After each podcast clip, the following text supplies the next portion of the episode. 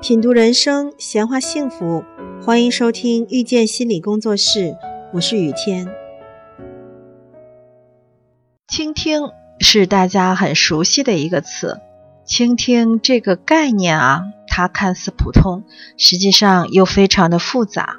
首先，倾听是一个共情的过程，它不仅是一个人说，一个人竖起耳朵就行了，其实还是挺复杂的。这个过程有两个阶段，第一个阶段是情绪性的共鸣，第二个阶段是语言表达。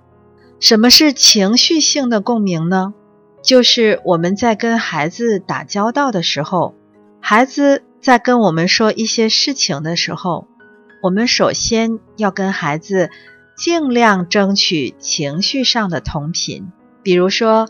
孩子很恐惧的时候，我们要能够理解到孩子的恐惧，要能够感受到孩子的恐惧。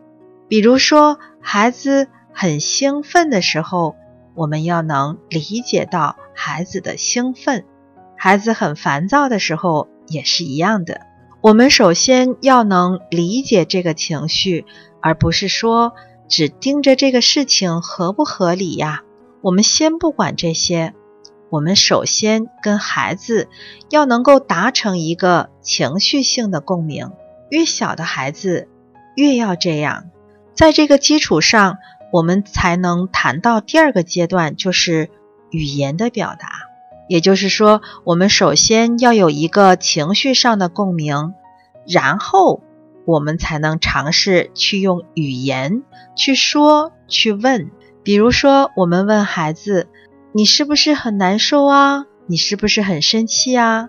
你是不是特别想吃这个东西啊？如果没有一个情绪性的共鸣，我们说的这些语言就是牛头不对马嘴，或者说是生硬的，或者说是刻板的。所以这两个阶段都是倾听过程中必不可少的内容。亲爱的听众朋友。感谢收听遇见心理工作室。如果您喜欢我们，欢迎加 QQ 群八三二四九六三七零。本期音频就到这里，我们下期再会。